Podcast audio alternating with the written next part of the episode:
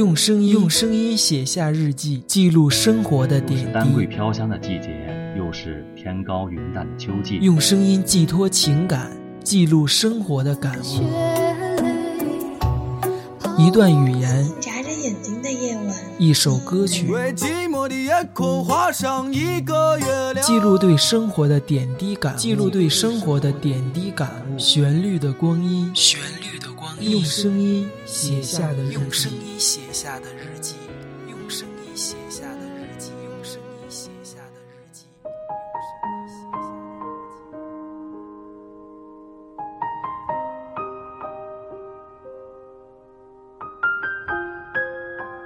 欢迎收听《旋律的光阴》，用声音写下的日记。大家好，我是斌子。在前几期的节目中，曾经为大家介绍过周云鹏的音乐，在节目里说到了一首歌曲，叫做《盲人影院》。这首歌曲是周云鹏自传性质的一首歌曲，而本期节目我就给大家带来了有关于周云鹏写的他在绿皮火车上的故事。这篇文章也在韩寒的独唱团中出现。接下来我就给大家带来这篇来自于周云鹏的。绿皮火车，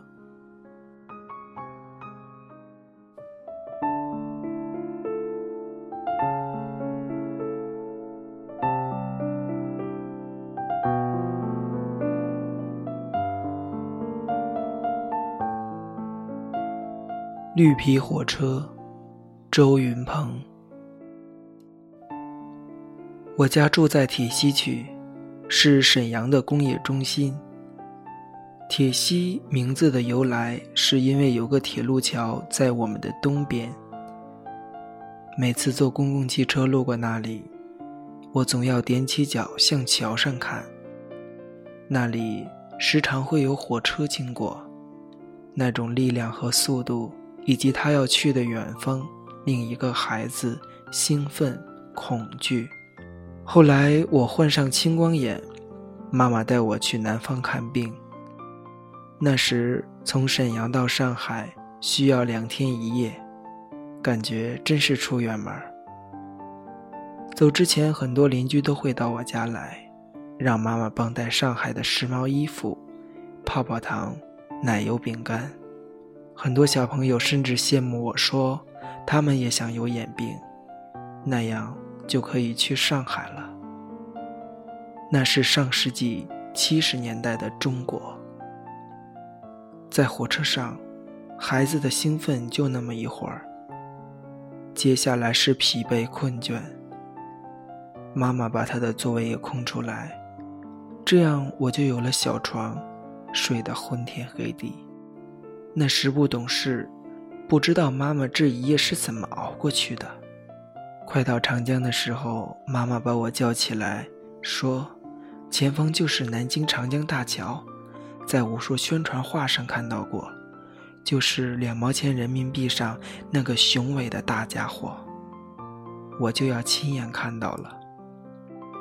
在夜里过桥的时候，黑咕隆咚，只看见一个个桥灯刷刷的闪向后方，想象着下面是又深又宽的江水，火车的声音空空洞洞。变得不那么霸道，大概持续了十几分钟。当时想，这桥该多长啊？一定是世界上最长的桥。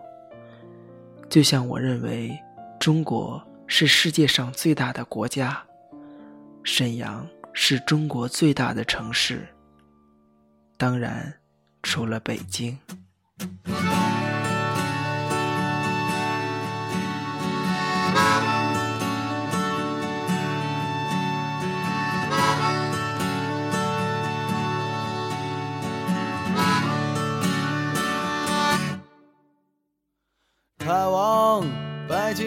火车一路沉默，开往北京的火车我还快乐。这样下去不是办法，这只是暂时的快活，但却是两个极端，从快活开进了失落。开往北京的火车，由南向北沉默的驶着。开往北京的火车，走走停停就要进站了，装作很快乐，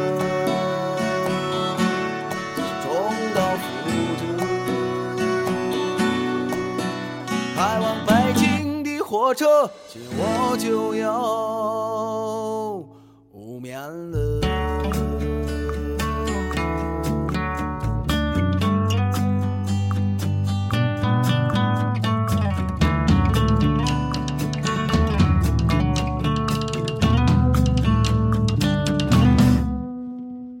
就为了我的住所，我的小床，它开始想念我了。巷里，路灯下的路也会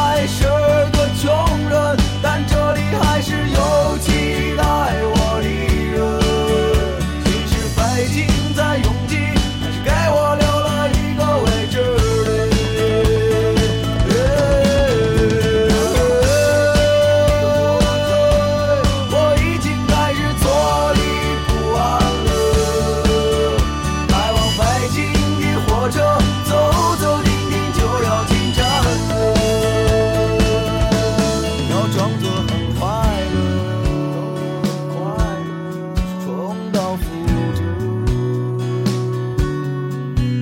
开往北京的火车，今我就要回家了。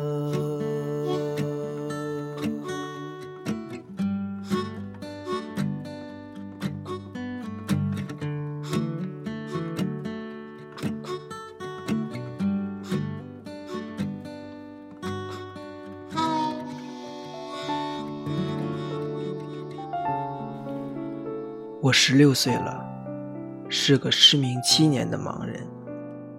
确切地说，我是个像张海迪一样残而不废的好少年。我可以拄着棍子满大街的走，能躲汽车过马路，能进商店买东西。一天，我告诉妈妈要去同学家住几天，然后偷偷买了去天津的火车票。那时我已经知道，沈阳只是个落后的工人村，远方还有成都、武汉、天津、北京。我乘坐的是从佳木斯开来的火车，因为是过路车，没座位。我坐在车厢连接的地方，想象着将要面临的大城市，我终于一个人面对世界了。拿出事先买好的啤酒和煮鸡蛋，喝上两口，于是世界就成我哥们儿了，和我在一起。坐在我旁边的是个老头，他咽着口水说：“小伙子，能给我一口吗？”我把自己喝剩下的半瓶啤酒给了他，他说：“我看上去就不是个凡人，将来一定前程远大。”我一高兴，又给了他两个煮鸡蛋。到天津，住在一家小旅馆里，一天两块钱，在街上走，听了马耳多的天津话。接下来坐了两小时的火车，到了伟大祖国的首都北京。那时我那么崇拜文化，一下火车就去了王府井书店，还没拆的那个。傍晚去了陶然亭，因为我刚听过收音机播的《石平梅传》，想去拜祭一下这位遥远的才女。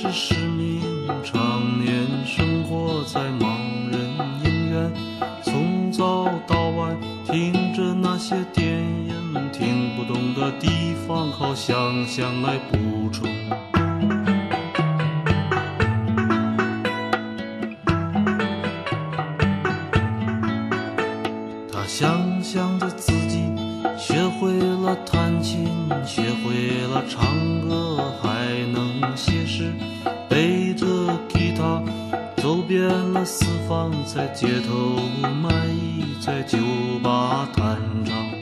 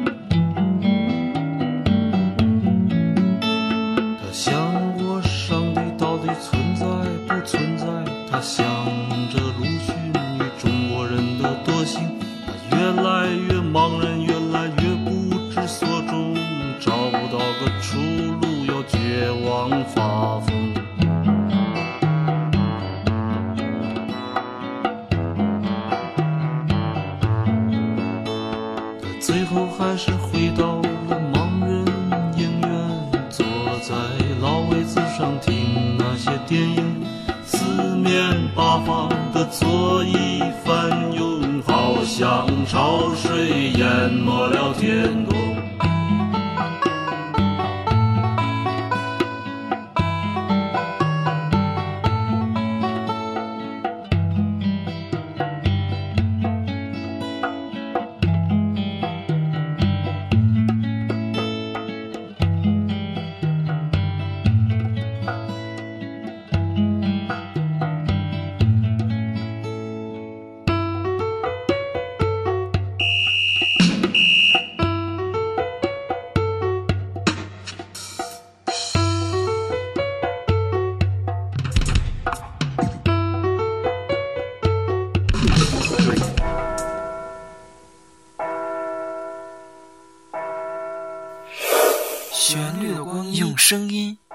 下的日记。声音写下的日记。爸爸说：“你想要唱歌，就得像毛宁学，争上中央电视台。人家就是沈阳混出来的。这时我已经在北京卖了一年的唱，攒了一书包毛票，那是卖唱赚来的。我要去云南，确切的说是去大理，从北京到昆明，五十个小时的硬座。头十个小时是对云南的憧憬，想象着那些地名，仿佛摩挲着口袋里一块块温润的玉石。十个小时后，这玉石也有点浑浊了。怎么熬时间呢？我开始留意周围人的谈话。斜对面座位上在聊原子弹藏在哪里。还有三八军、林彪，我听了一会儿，换个台。后面隔一排在现场传销，讲金钱成功、人生的境界。再换个角度，远处有个姑娘说着她即将见面的男朋友，好像在昆明教书。他买了一水桶的玫瑰花去看他。姑娘说的正陶醉呢。不想水桶漏了，淌了一车厢的水。二十个小时后，周围的声音都变远了，有点像喝醉酒的感觉。开始回忆自己看过的某本小说，或者考自己，如前年的今天自己在哪里，在做什么。然后加大难度，五年前，六年前。七年前，有时候感觉自己某段时间消失了，怎么也想不起来那段日子活了些什么内容。于是精神头来了，慢慢的找线索，迂回着手挖脚刨，朝记忆的盲区匍匐前进。三十个小时后，到贵州，困得实在受不了了。干脆放下坚持，躺在车厢过道上，别着头，蜷着腿，那真是安忍如大地。可是推小车卖东西的人来了，马上要爬起来，走了再躺下。还有上厕所的人从你身上跨来跨去。那时，我的头发已经留长，活了半辈子，没想到头发也可以被人踩。昆明的梅子酒太好喝了，小饭店太便宜了，一放纵，几百块钱就花光了。接着到处找酒吧唱歌，尾随再不走，真得要饭了。恰巧长沙有个朋友愿意收留我，就买了一张到怀化的票。还有大半程的时候，我只能逃票了。平生第一次犯法，非常紧张。车过怀化，票已经失效，怕查票，偏偏不来，却在想象中吓唬你。后来我想到最危险的地方最安全，就主动找上列车员询问天气情况，问他几点了，问湖南有啥好玩的，问他喜欢啥音乐，问得列车员不耐烦，躲着我好几回，终于活学活用《孙子兵法》，逃到长沙。过了不久，我在另一次旅程中又撞上了法律。话说，我和一个朋友去泰安，我那朋友是个世界名著狂兼摇滚音乐迷。一路上，他和我讨论马尔克斯、鲍勃迪伦、荒诞派存在主义，引得旁边的人侧目而视。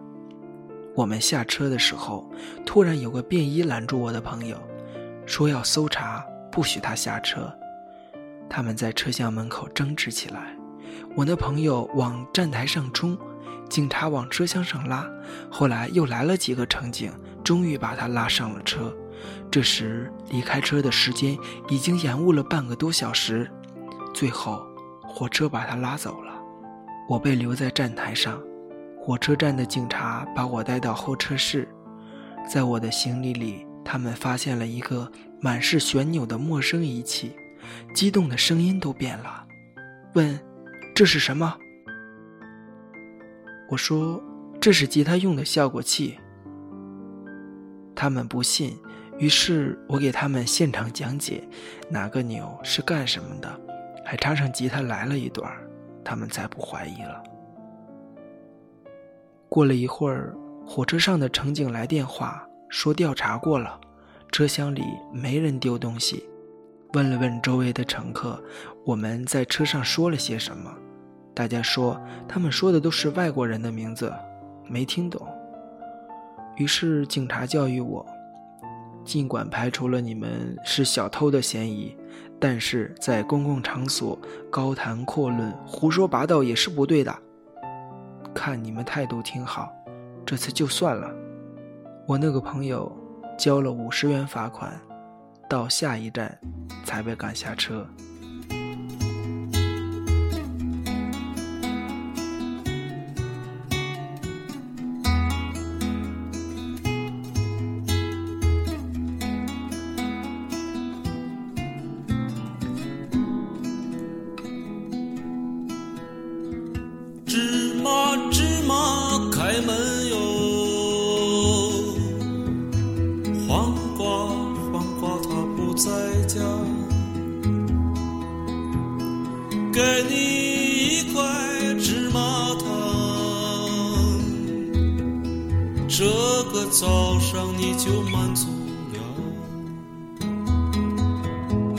五月一号的北京，人人都很讲卫生，就怕那山来了沙尘暴，把所有白领吹成黑领。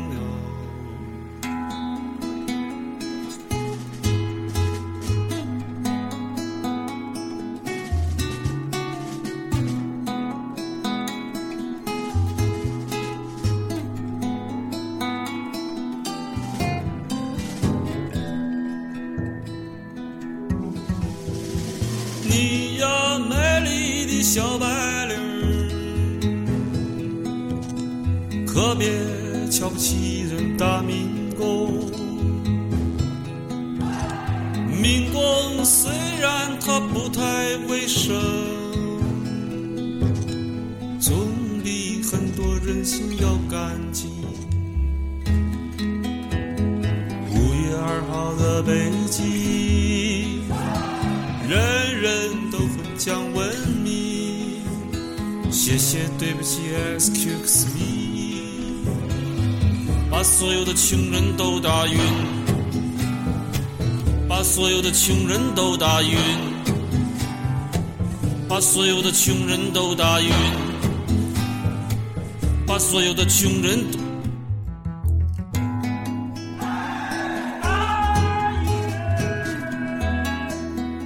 打晕。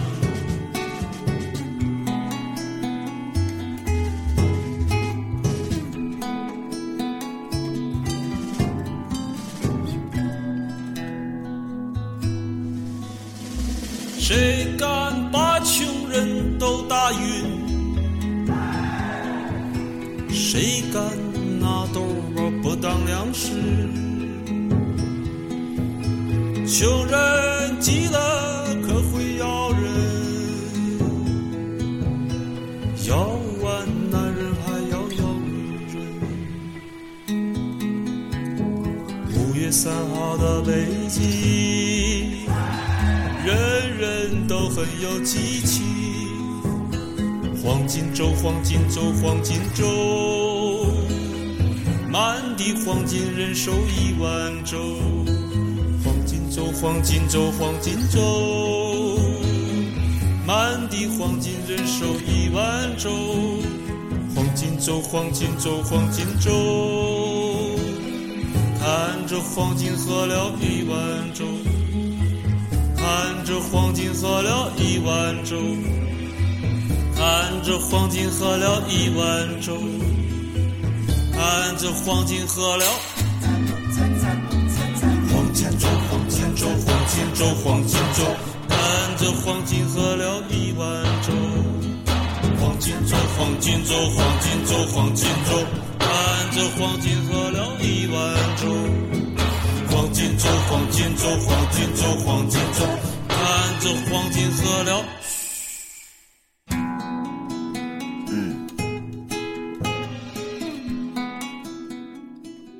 来自于周云鹏的《绿皮火车》还在行驶中，他的故事也没有结束。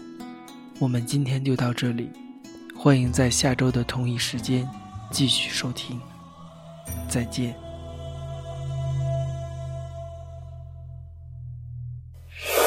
旋律的光阴，用声音写下的日记，用声音写下的日记。